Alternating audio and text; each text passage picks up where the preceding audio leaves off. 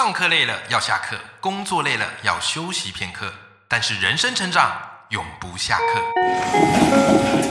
嗨，欢迎来到 Life 不下课，我是欧阳立中，每天陪你学习练功，一起玩出你我的理想生活。Hello，各位听众朋友，大家好，我是王立忠，欢迎收听赖不下课，每天一集不下课，边休息你上进，累积你的复利成长。那各位赖粉们，好的，有些知道我过去是老师，对不对？所以我后来常常有时候去演讲的时候，诶，我也会对一些老师啊或同学或家长分享。那每次在老师场的时候，我都会问他们一个问题啊，我就说，诶，各位老师们，来来来，你们觉得过去的学生比较好教，还是现在的学生比较好教？这时候就会看到老师们尴尬的微笑，然后纷纷觉得过去的学生比较好教，好，然后我就问他们为什么呢？那当然答案啊原因都很多，对不对？但有些呢哈他会认为说，哎，过去学生好像比较有一些 求学的动力啊，现在学生可能他的选择比较多了，所以对于学习会比较多的疑惑，是不是？而且你会发现啊，过去啊，我们只要跟他们说，哎呀。就是你这个好好学习，要为了要考上大学。可现在大学很好考啊，对不对？好，你轻轻松松就很可以考上一间了。所以你会发现哦，现在学生的确，我们老师们好最辛苦的点，就是要花很多的时间来燃起他们的学习动力。我相信各位听众朋友，你一定有遇过你的孩子啊，或者是学生问你说：“啊，为什么要读书？哦，读书好烦啊！”爸爸妈妈，你看那个谁当 YouTuber，还有当这个直播主，不也做得很好吗？为什么非得读书不可？有时候啊，你真的会被怼到哑口无言呐。但哥，我跟你讲，今天这集你不用担心，因为我邀请到我的一位好朋友，他是学习专家。好，也是好，现在高职的老师，他是陈怡佳老师。那陈怡佳老师，我最佩服他的地方，就是他对于学习的方法跟系统，非常的有一套架构。他最近出了一本新书，这本新书现在啊，在市面上夯到爆表，好不好？啊，这本新书的书名叫做《自律学习力》。好，我们先来欢迎我们今天大来宾陈一佳老师，欢迎。Hello，大家好，欧阳立中，呃，立中好 怎么感觉有点生疏的感觉？我们很熟了，你知道因为我们常常在很多的场合会碰到，对不对？好，宜家老师，恭喜你出了这个书啊！哎，你有没有算过这是你第几本书了？呃，如果不加参考书的话，这样是第四本。你真的有在算哦 有在算了。其实我觉得够多，因为你每一本书我都有读，然后我自己在读这本书，你知道吗？我本来的预期想说，哎。应该是一个很学习的工具书，嗯，因为就会教你很多学习的方法啊，然后这个套路啊。可是很神奇哦，我在读你这本书的时候，不知不觉就会感觉热血沸腾。因为你有很多那个金句会燃起学生的斗志，嗯，然后我就觉得奇怪，怎么会有这种感觉？为什么我读完你的书，我感觉好想要找一个考试来考，你知道吗？真的真的会有这样的一个冲动。你是目前我听过最棒的形容了，真的真的就是看完之后你会觉得，哎呀，好想找考试来考，真的。后来我就去研究为什么，然后我发现啊，因为你里面带入了很多你过去的一些求学经验，嗯，还有你的一些人生故事，所以这是一本非常有灵魂的。学习方法书，我必须这么说。好，那你说，哎，到底有哪些学习故事呢？我跟各位赖粉们哈透露一下，好吧？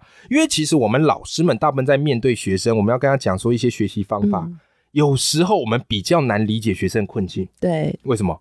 因为大部分老师都是学习路上的佼佼者，嗯，搞不好以前班上都前三名，对不对？人生唯一的挫败，搞不好是在考教真，对，对不对？好，所以我们有时候很难去理解为什么学生学不好，为什么要考试考不好。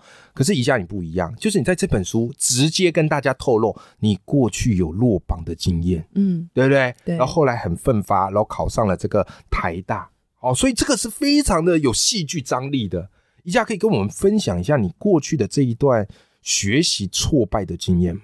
好，嗯，我觉得就很高兴。然后我其实，在学习的过程里面，我一开始是从数学五分开始的，所以在数学五分，你对什么时候数学五分？国中吗？国一刚入学的时候，那时候是因为你没有。读吗？还是就真的读了？就真的不会，而且我猜那个五分可能是猜对的。OK，所以哆啦 A 梦里面大雄考零分是真的，真的。所以数学那时候考五分，那怎么办？然后就是当时大概班上是倒数第三名，然后平均大概四十几分这样，所以每一科都蛮烂。分在班上是倒数第三，第三，然后平均大概四十几。所以就是每一科都蛮烂的。嗯，但你不是不读书的那种，就是也不太有读书习惯。哦，我觉得其实也没有，呃，应该说国小五年级的时候，就是被呃被安排进了那个体育班。嗯，所以就当时我我是那个排球校队里面有十个就是空白学生。你这我不知道呢，你是排球校队的？不是，我是校队旁边的那个填补人数的学生。所以老师每天都带着校队在比赛，然后我们十个同学就分配到很奇怪的工作。那我当时非常扯，就是老师叫我去收全校老师的标会会钱。呃，就是我们当年还有老师有标会这种习惯，然后然后我们是小学校嘛，所以好像这种事情现在听起来觉得很扯，可是当时好像觉得。也很正常，这个是白手套的概念吗？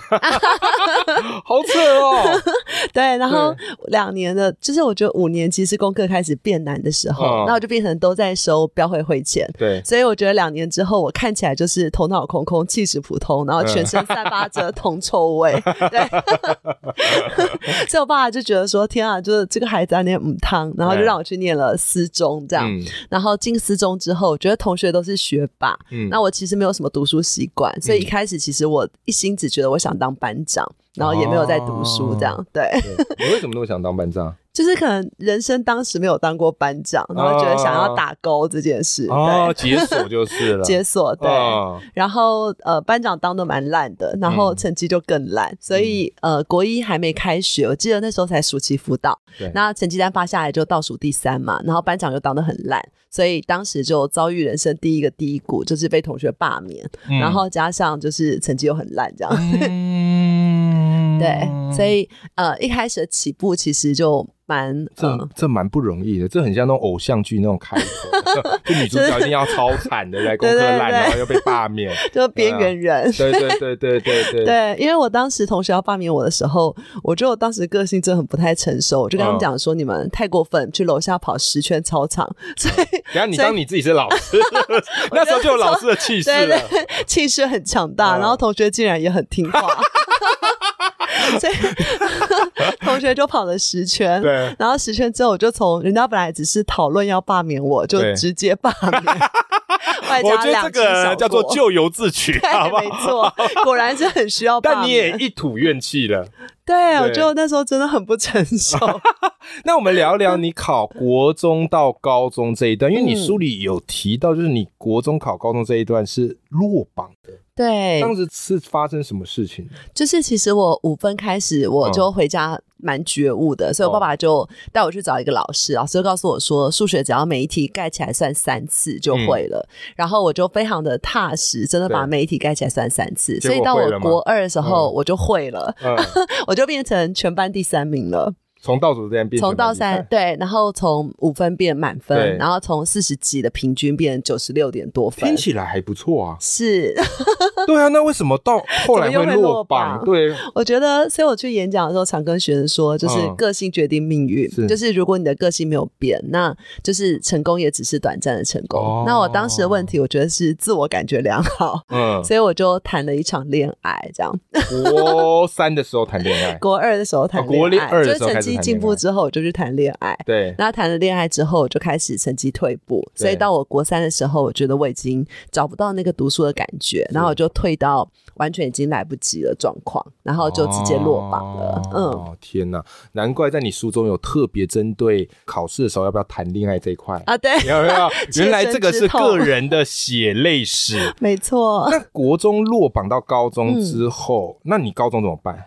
就是我落榜之后，我才真的觉悟到说，其实我觉得人，我那时候体会到两件很重要的事。嗯，第一个，我觉得人生最痛苦的感觉就叫做后悔。嗯，那第二件事情，我觉得人活在这世界上都有四个很公平的改命的机会。哎。怎么说？就我觉得第一个是国中考高中的时候，就是我觉得高中的环境真的落差蛮大的。嗯，因为后来去念北女补校的时候，嗯，我记得我念到高三，对，那问老师说，哎，怎么才知道自己可以上台大？老师就说，你去把成绩单拿去跟北女日校去做比对。他说日校有八百个学生，然后你猜看考第几名会上台大？八百个学生要考在里面第几？第几名会上台大？上台大两百名吧。对，老师说答案是四百，四百就是你知道在前四百名就对，就是你在北女一半就上台大了，然后就觉得哇，就是环境真的落差很大这样。所以我觉得第一个是高中考高中的时候，那第二个我觉得是考大学的时候，我觉得大学的同学会决定你的格局跟人脉。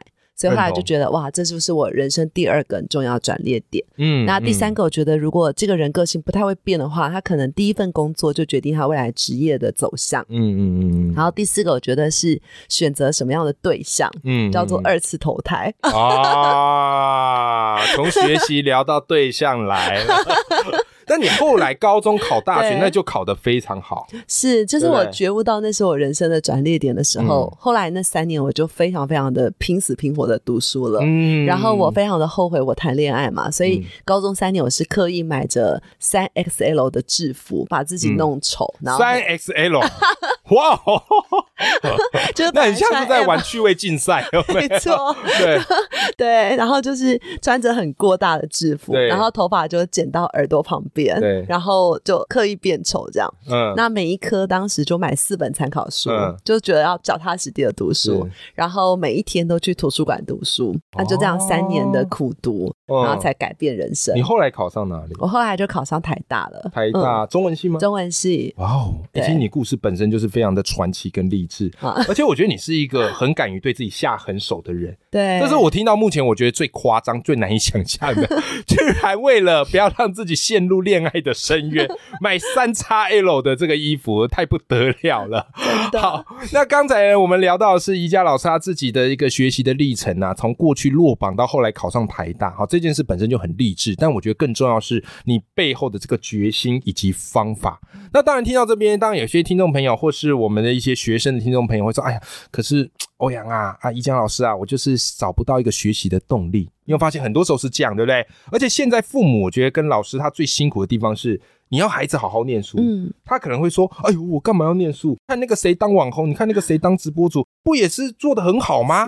他们也没有念什么高学历呀，对吧？”每次到这边，我们就会有一点不知道该怎么跟他讲，对，是吧？可是宜家老师，我觉得你是在说服孩子学习这方面的高手，好不好？那宜家老师，如果你遇到这样的孩子，他跟你说：“哎呀，读书没有什么意义啊，为什么一定要读书啊？”嗯，你会怎么跟他说？哦，对啊，就是我发现，在教育现场，就是百分之九十九的学生都会有三个问题。嗯，第一个他会告诉你说，我就是不喜欢读书。对。那第二个就是我不会读书。然后第三个就是，呃，做这么多职业都可以成功，我为什么要读书？超有共鸣。对。然后我觉得，如果我们没办法解决这个问题，然后放着孩子去做想做的事，其实孩子在求学阶段，他其实蛮需要方向的。所以你真的放手让他去做，他其实蛮，其实也会蛮害怕的。嗯。然后如果真的教他们就给我认真读书。其实孩子在这个年代，他也无法被说服，他又很排斥，嗯，他就觉得你很古板。对，所以我当时就用三个思考法来带领他们确认这件事。嗯，我跟他们说，第一件事情就是，呃，你想做任何事都可以，可是你可以第一个确认说，呃，你有没有办法每天持续的投入，而且心甘情愿。譬如说，我很喜欢打篮球，我没办法像 Kobe 一样，就是他说最有名的一句话叫“你有没有见过凌晨四点的洛杉矶？”所以他这么会打篮球，可是他还是非常自律，每天投八百颗球。所以问他说：“你有没有办法每天持续投入，而且心甘情愿？”那学生就会说：“有，就是我打电动三天三夜，毫不厌倦。”那我就说可以。好，那第二件事情叫做具有天赋，表现比其他人出色。嗯，就是我觉得你可以打电动啊，但是如果你的电动是像我，我本身也超爱打电动，但是我的玛丽兄弟到现在第二关都破不了。哎，我觉得玛丽兄弟每次我玩起来都觉得很像人类恶意的极致展现。真的吗？你不觉得吗？你不觉得那个东西就是根本考验你的手眼协调到一种极致吗？我都会掉进水沟里。因为我跟我老婆她的弟妹玩，我觉得哦，他们好厉害哦。然后每次玩玛丽兄弟，你就会觉得自己老了。对，好，回到电玩，回到电玩。所以我就是发现说，我我也很喜欢打电动，但是可能别人一天可以破十关，我可能十天都破不了一关。所以电动这件事可能就只能当兴趣。那我觉得只要是。各种才艺类的，其实都是考验天赋的。比如说体能这种也是。对。那第三个叫做借此获利养活自己。嗯。我觉得很多孩子现在长大之后都想要当靠爸靠妈族。对。所以他们就是会想说我要当 YouTuber 这样。嗯。那我觉得当 YouTuber 也会成功啊。可是如果你的流量跟呃，最终书还没到那个境界的时候，它就只能够是你的斜杠。哎，对没错没错。所以我就说，他们可以用这三个条件去筛选自己想做的事。嗯那如果还没有找到的话，我觉得人生最终是要找到这个叫做追求的东西。是那如果还没找到，其实是要在现在这个该努力的时候先读书。嗯所以我告诉学生说，读书是为了要做到两件事。嗯那第一个就是获得选择的自由，获得选择的自由，怎么说呢？就是我觉得说，就是当我今天呃呃还不知道我要做什么选择的时候，我先读书，然后累积我的分数，对不对？嗯等到有一天我要去选择科系或学校的时候，我觉得我才有那个选择的资本，哦而不是被选择。哎，不会说，哎呀，我分数只到这，对哎，也只能念这间了。对对，哎，我觉得第一个。是选择自由。是那第二个，我觉得就是孩子就会说，那数学我们只要学加减乘除，甚至现在连加减乘除都不用，就只要学会按计算机。是啊。那为什么我还要学这个科哎？目？我觉得这一题最难回答。我觉得学很多不同科目是为了帮助我们找到自己的天赋。哦，对，就是哦，原来我对数理科是有天赋，所以我知道我可能要走什么职业的走向。嗯所以跟他们说，就是在你还没有找到你要做的事情之前，嗯现在不是问喜不喜欢的时候，而是问应不应该的时候。啊，非常非常的有说服力。对，哎，很多我都觉得有些孩子的确很有想法，对但，就是停留在有想法。对，但你真要他实践去做，他可能不见得做得到。对，所以，与其空想不愿意实践，你不如先好好踏实的把该念的书做好，嗯，对不对？就像你刚刚讲的，最后你就会拥有选择的自由。嗯哦，这个我觉得是人生无比珍贵的事情啊。嗯，那我们今天节目邀请到的是陈一佳老师，我觉得他在学习跟引导孩子学习方法上非常非常的有一套。他最近出了这本新书，我读完之后，哇！热血沸腾，里面方法非常的实用，而且里面的故事跟金句哈也非常的激励人心。那这本书的书名叫做《自律学习力》。好，那这本书呢，我会把它放在节目的连结里面。如果你喜欢，欢迎一起来支持宜家老师的新书。今天非常谢谢宜家来到我们的节目，谢谢立中，好，我们跟听众朋友说拜拜。拜拜拜拜。